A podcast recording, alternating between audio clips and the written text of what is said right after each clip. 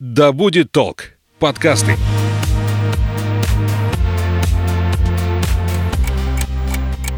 Ты смотри, умный какой. Вот будут у тебя свои дети, я на тебя посмотрю. Потому что я так сказала. Мы такими не были. Ну, мам, не Ты мамкой. что, хочешь жить в свое удовольствие?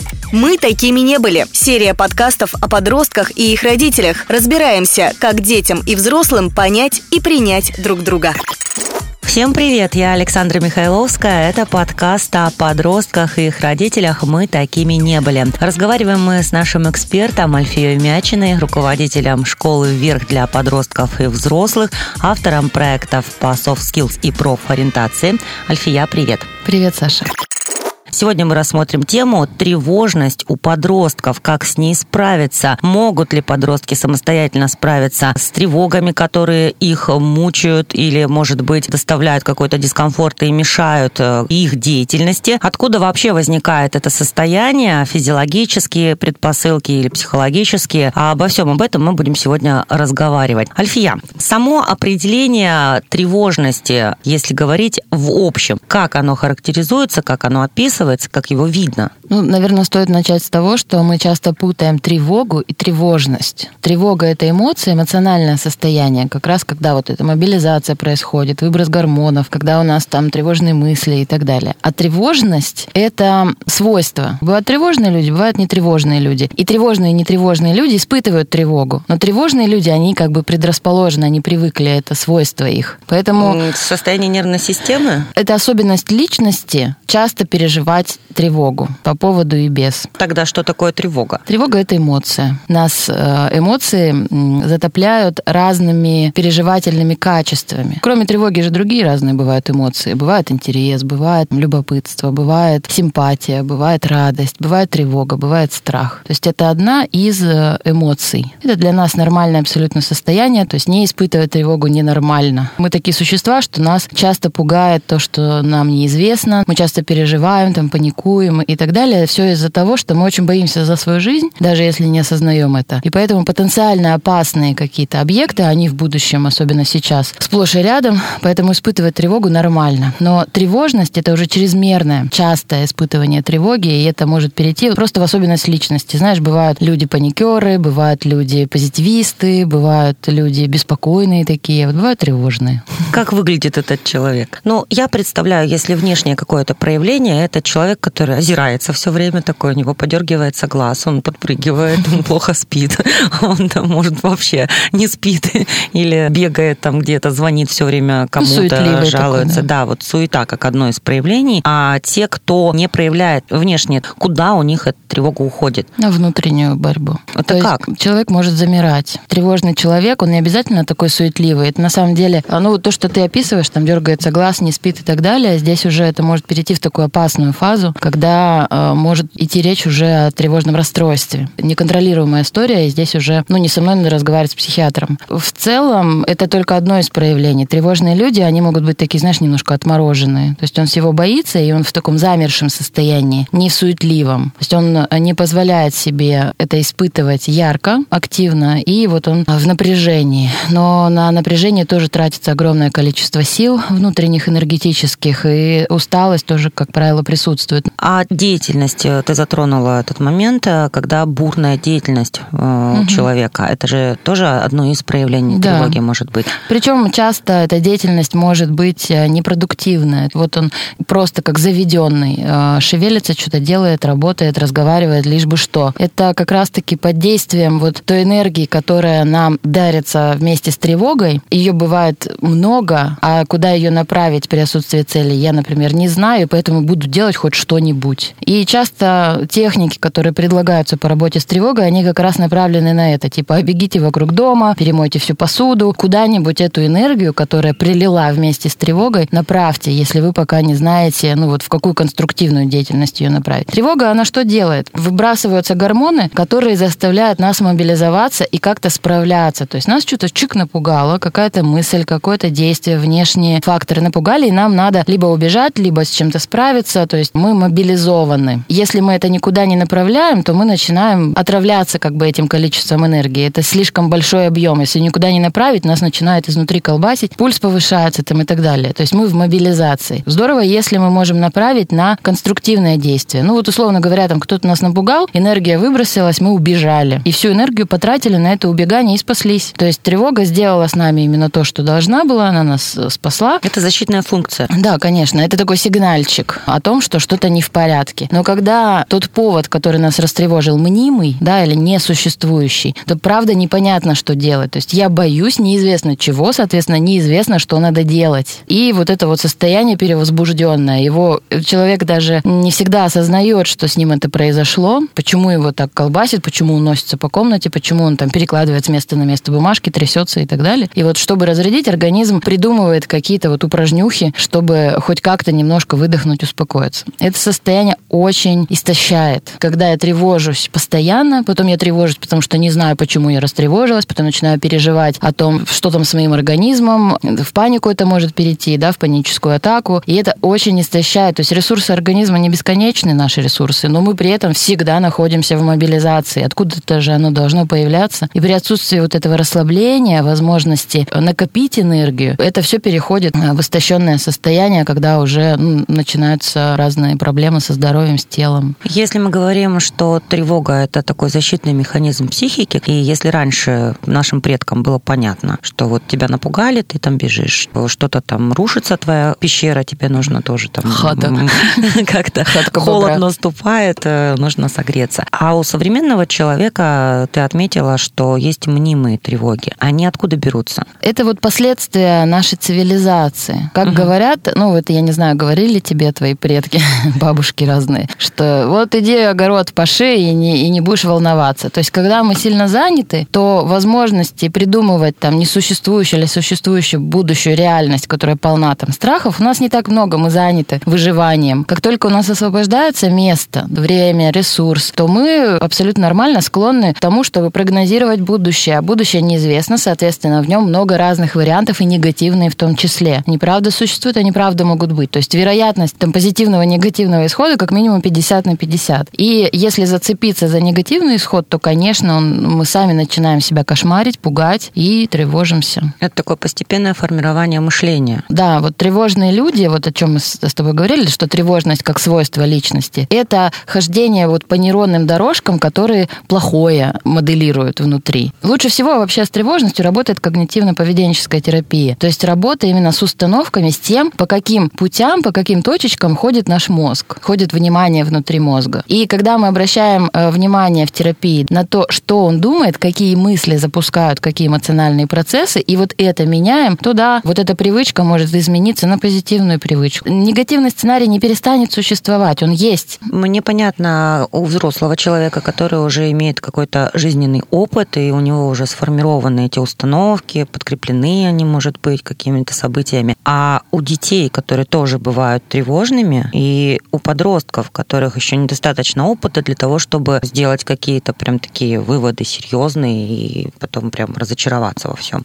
Достаточно несерьезных выводов. Достаточно, ну вот у подростков опыта достаточно на самом деле, чтобы прогнозировать негативное будущее. Но с ними очень много всего происходило. Масштаб того, что пугает, совершенно не важен для тревоги. Допустим, есть неудачный опыт какого-то выступления, да, или даже не собственный опыт, а чей-то опыт. Родительский чаще. Родительский, из книжки, другого человека. Я сидел там, например, на уроке, и кого-нибудь чморили у доски. И он на себя это воспринимает. Конечно. Мы все, мы все впитываем, да, все складываем себе в копилочку. Это и есть вот мировоззрение, память, как мы воспринимаем мир. Мир, в котором опасно стоять у доски, например, потому что тебя могут э, как-то абьюзить или не поддерживать. И я это записываю. Конечно, если я не уверен в себе, там все подростки не уверены в себе, то это еще один фактор для того, чтобы бояться, например, нахождения у доски, тревожиться, избегать этого, либо агрессивно себя по этому поводу вести и тоже подкреплять тем самым. А еще какие яркие моменты именно у подростков вот этой вот тревоги? Проявление тревоги, возникновение этой тревоги? Это вообще такая, может быть, базовая история.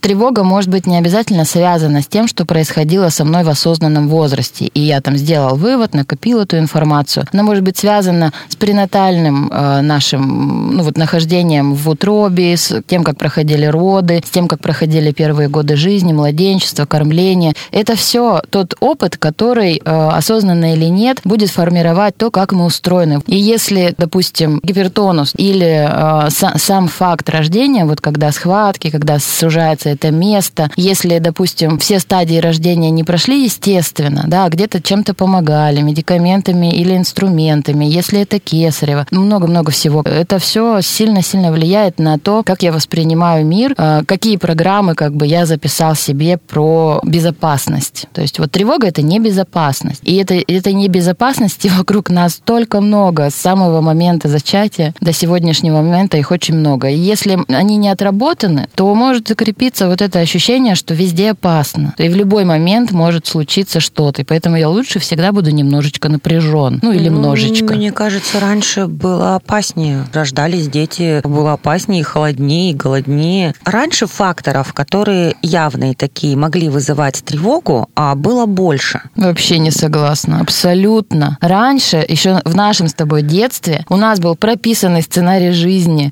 Вот мы вчера на психологической группе со взрослыми обсуждали, что не стоял вопрос вообще, идти ли в ВУЗ. То есть э, не то, что мы там все, ты должна пойти в ВУЗ. Это не стояло, это было прописано. И вот раньше прописанный жизненный сценарий, он на самом деле как бы успокаивал. А сейчас возможность выбора на любом этапе, там с первого класса уже детям предлагают выбрать профиль. Вариативность того, как ты поступишь в жизни в будущем, она сильно больше, это тоже тревожный фактор. Это тоже небезопасность. Когда у нас есть прописанный порядок, режим, какое-то описанное, понятное будущее, которому я доверяю, которое я много раз делал. Как только появляется что-то, что закреплено в структуре, у меня больше возможностей довериться, расслабиться, потому что я знаю, следующий шаг будет такой же, как был вчера, позавчера. Все спокойно, все стабильно. В нестабильности как раз появляется э, беспокойство. Вот это беспокойство и отсутствие безопасности, это отличает именно тревогу и тревожность в подростковом возрасте. Вот они сейчас... острее это воспринимают. Плюс это накладывается еще на период сепарации, когда они не по природе своей должны выйти да, из системы. Угу. А какие еще факторы именно отличают тревожность именно в этом возрасте? Ну вот все, что мы с тобой говорили про подростков, оно все на подходящей почве будет еще больше растревоживать. Сложные, непонятные, агрессивные, абьюзивные отношения в школе. Это тоже небезопасность. Проблемы с уверенностью в себе, с самооценкой проблемы, это тоже суперфактор. То есть если я не уверен в себе, если мне на что на себя опереться, плюс 100 вообще к тревоге. Невозможность вообще определять, что со мной происходит. То есть сама тревога, она является тревожным фактором, понимаешь?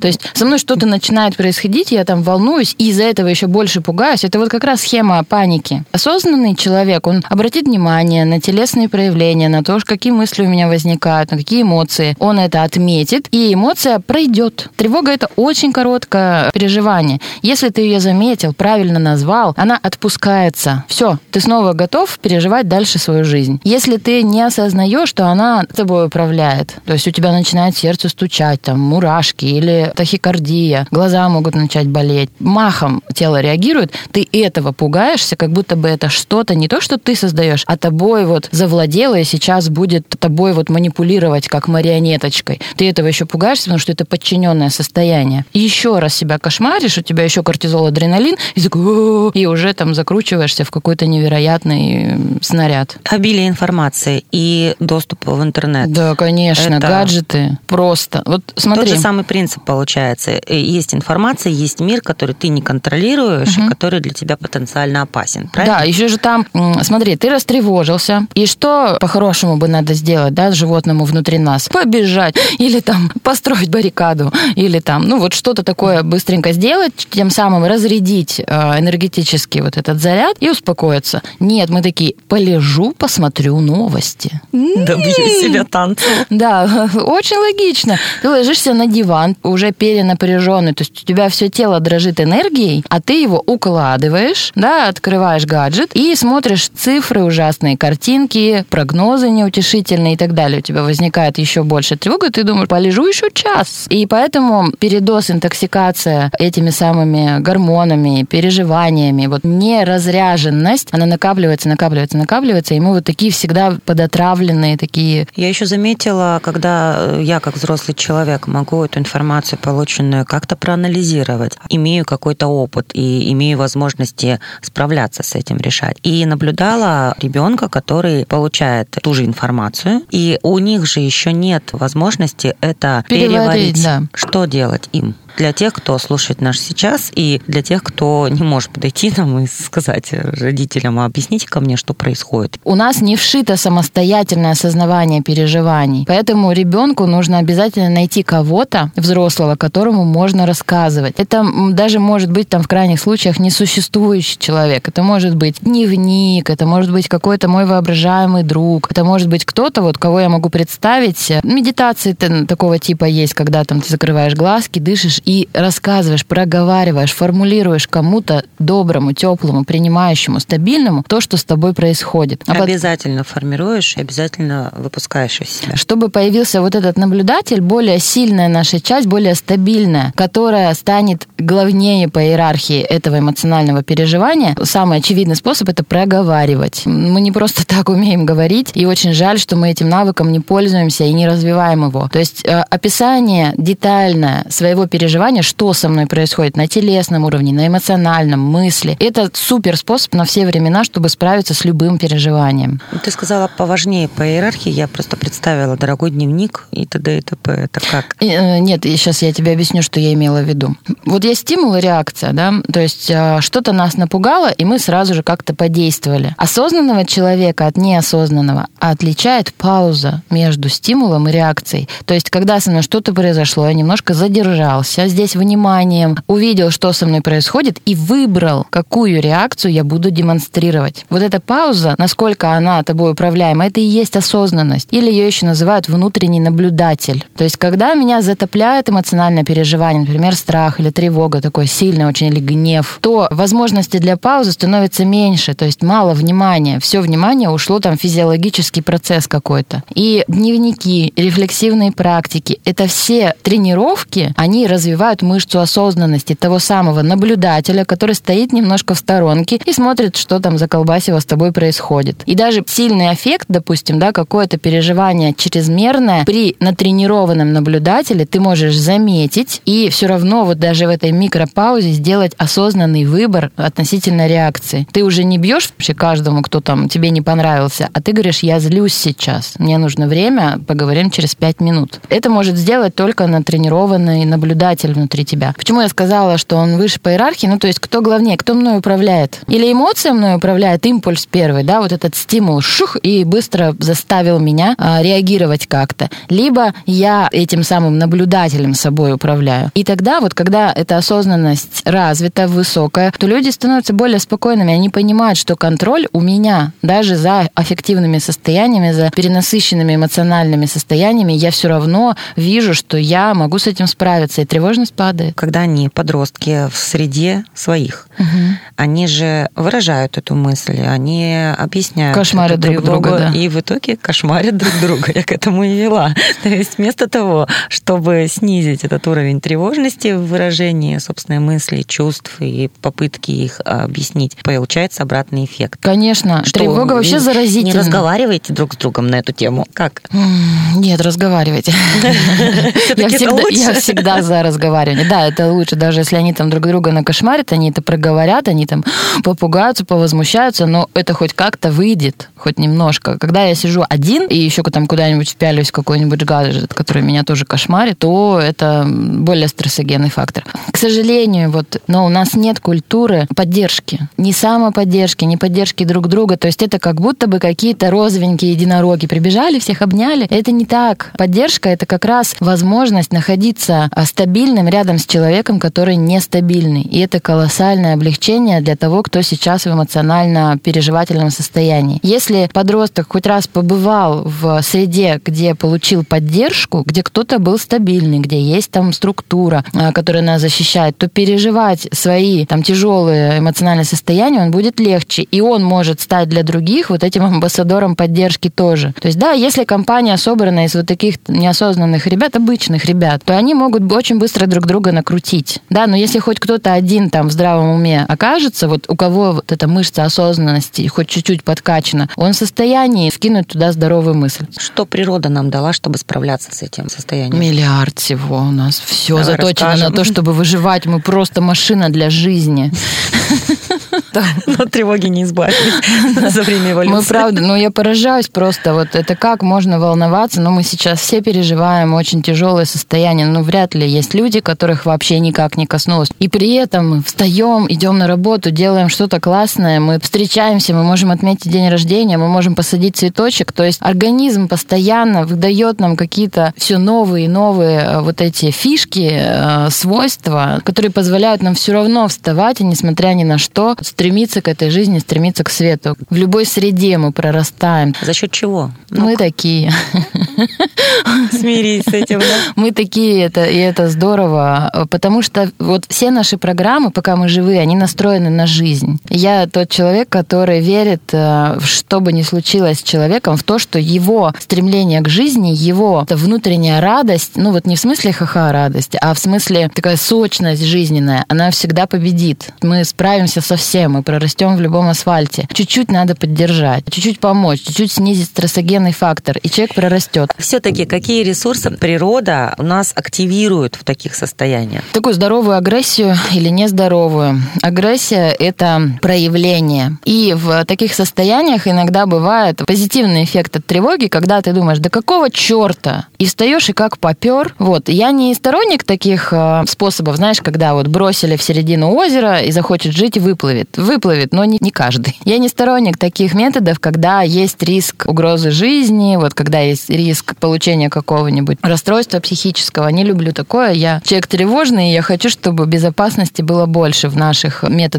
воздействия. Но оно работает. То есть, когда нас уже со всех сторон приперло, или умри, или живи, э, мы можем выбрать жизнь и сделать даже то, что в обычном стабильном мире у нас не получалось. И махнуть рукой там на какие-то страхи, комплексы и там выступить, махнуть рукой и заработать, и там принять решение, которое долго откладывал, не знаю, там о переезде, о смене работы, о смене партнера или о чем-то еще. То есть жизненная программа, цель выживать и, и чтобы мне было хорошо и спокойно, она активизируется, и мы можем в таком стрессогенном мире сейчас сделать что-то большее, чем до. Наличие цели, оно помогает справиться с состоянием тревоги? Да, конечно. Если мне понятно, куда мне приложить свою энергию, это вообще самое лучшее. То есть вот краткосрочные цели, там, закончить э, на такие-то оценки школу, победить в соревнованиях, добиться там ту девчонку или похудеть до такого-то состояния. Вот краткосрочные цели, которые я хорошо могу представить, как их достичь, это вообще лучшее, что мы можем для себя предложить э, вот в таком тревожном мире. Тревога это еще связано сильно с э, контролем и неконтролем. Есть желание все проконтролировать, это не можешь проконтролировать всю планету Земля, не можешь. Поэтому, а, я не могу проконтролировать все, что там происходит, тревоги еще больше. Вот, и поэтому, чем мы можем помочь мозгу, это очертить ту территорию, на которую я реально влияю. Есть такое упражнение, на листе мы рисуем круг внутри, и внутри круга мы пишем то, что находится внутри моего контроля, на что я влияю, а снаружи, на что я не влияю. Например, мнение других людей. Я не влияю на него. Что он там подумает, что он почувствует, как он будет выглядеть, я не влияю, выношу за круг. А то, как я себя чувствую, я влияю. Или что я ем, или какие у меня оценки, или как я выгляжу, я на это влияю. И вот когда мы отметаем те вещи, на которые мы не влияем, например, ситуация в мире, или там курс доллара, ну я не влияю, как бы мне не хотелось, то я могу разрешить себе не беспокоиться по этому поводу, а беспокоиться о том, на что я влияю. Мало того, когда я вижу, что мое действие меняет то, куда оно направлено, и я ощущаю этот самый контроль и власть, и я понимаю, что я что-то могу, я могу на себя положиться. Как родителям распознать, что ребенок сейчас не в нормальном состоянии,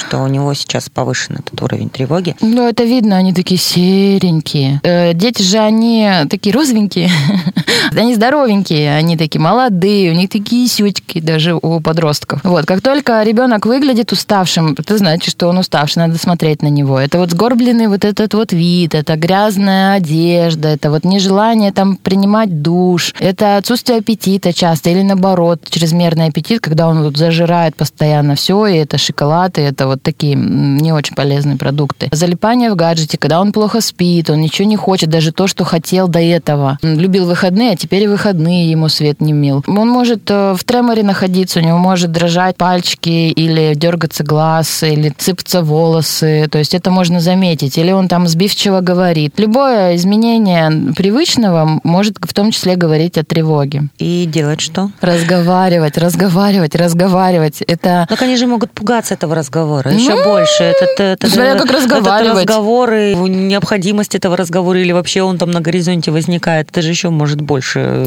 Предложи альтернативный вариант. Какой? Какой? Ты что, за ним охрану поставишь? Что ты еще сделаешь? Это взрослый человек, который сам себя кошмарит. Вот сейчас задала очень классный родительский такой вопрос. Типа, он сам не справится, мне надо что-то делать, разговаривать бесполезно, давайте делать что-то действенное. Может быть, подсовывать какую-то информацию, что другую, полезную, на твой взгляд. Под- подсовывать магний в бургер. Вот это то же самое примерно. Ты как бы обходишь вот эту мышцу осознанности. Э, Я сейчас не нападаю на тебя, я хочу показать тебе, что это вот классическое родительское контролирующее поведение. То есть мы изначально подходим к подростку, ох, у меня аж энергии прилило, как будто бы он слабенький, младшенький, он сам не справится, и надо в обход вот как бы его сознания что-то с ним сделать. И это ключевая ошибка, это не на равных. И родителям крайне сложно, крайне сложно с этого перейти. Но вся природа сделала так, что ты главная, а дочка подчиненная. И вот перестроить свой мозг, природа мудрее. чем я, да ладно.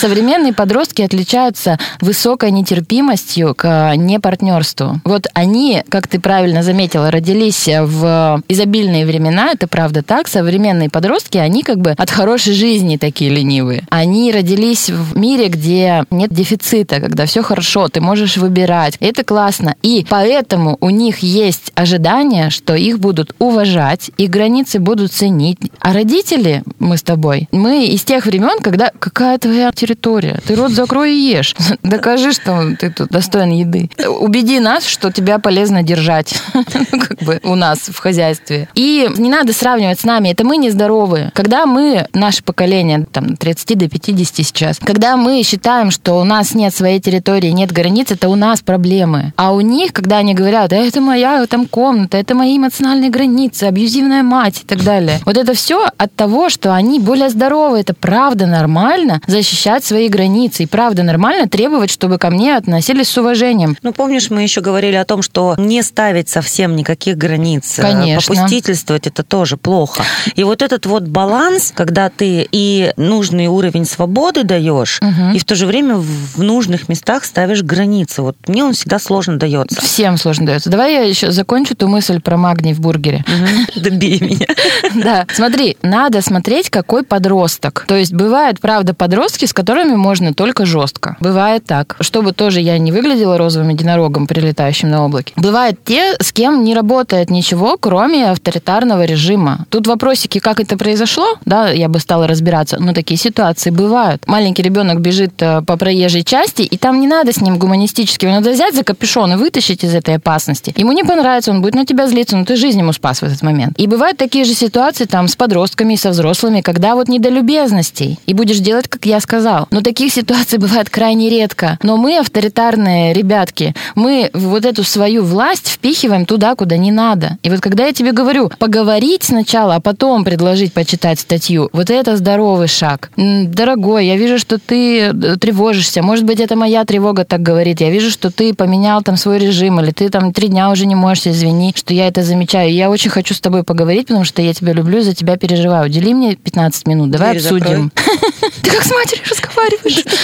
Ну, прости, я не могу закрыть дверь, пот- потому что мне нужен этот разговор. Не получится, я не уйду. И мне нужно Это эти будет 15 проявление минут сейчас. твердости. Да, когда я говорю, что ну, не получится сейчас, что мы не поговорим, дружочек, да. То есть, да, я поддавливаю, но я не унижаю личность. Я не говорю, ты сопля зеленая, ты вообще не зарабатываешь, ничего сам не делаешь, слушай, что я тебе говорю, и молча кивай головой. Это унижение. Это показывание того, что у тебя нет прав, и ты будешь глотать все, что я тебе буду пихать. Когда я говорю о своих чувствах, о том, что для меня важно, и о том, что я не отступлюсь, я в этот момент ничего вот в его сторону негативного не кидаю. Я не говорю, какой он плохой. Я говорю о себе. Мне очень важно. Слушай, у них еще в голове переводчик хорошо работает. Потому что ты говоришь одно, подразумеваешь ты одно, а он переводит другое. А почему у него такой переводчик? в твою сторону сформировался. Может быть, ты до этого много раз другое говорила. То, есть, это уже какое-то сформированное. Да, получается. конечно. Э, Родителям почему сложно? Почему часто бывает, что какой-нибудь дядя Петя, психолог или учитель, теми же самыми словами, донося мысль, что и родитель, доносит, а родитель нет. Я периодически встречаю ревность родителей, которые говорят, в смысле? Ты им сказала, что вот так вот правильно, так неправильно. Я это говорил последние пять лет. Как,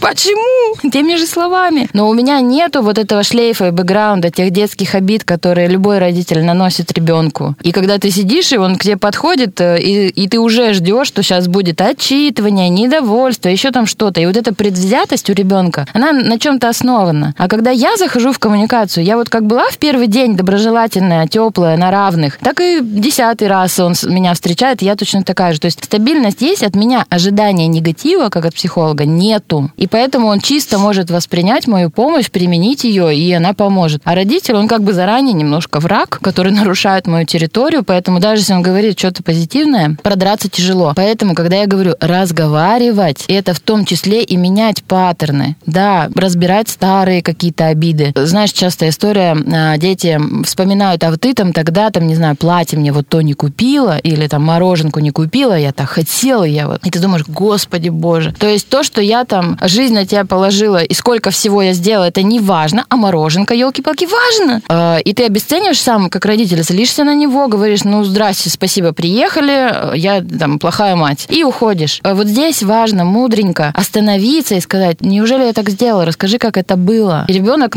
наконец-то вывалит вот эту всю боль, которая с ним тогда произошла, освободиться от нее, и пространство между вами станет теплее. Но родитель сам ранится, он быстренько зацепится как за аргумент, что он плохая мать, начнет от него защищаться и еще треснет по балде этому недотепе. Если ребенок из раза в раз вспоминает одну и ту же историю, это значит, что она не прожилась. Вещи, которые мы там простил, отпустил, они где-то в памяти есть, да, они могут быть болезненными, но они уже вот не на поверхности, я ее прожил. А вот если он обиделся на вас там 10 лет назад, и каждый раз вот при э, эмоциональном переживании он вам это припоминает, это значит, он не прожил. И надо создать такие условия, где он вам расскажет, расплачется, обвинит вас, наругается. Вы покаетесь или поймете его, или объясните свою позицию. То есть надо долго об этом поговорить. При том условии, что вы можете сохраниться, поверить в то, что это действительно его ранило, по-честному ему посочувствовать, и все. И дальше он не будет это вспоминать так часто, и это для него не будет так болезненно, и пространство между вами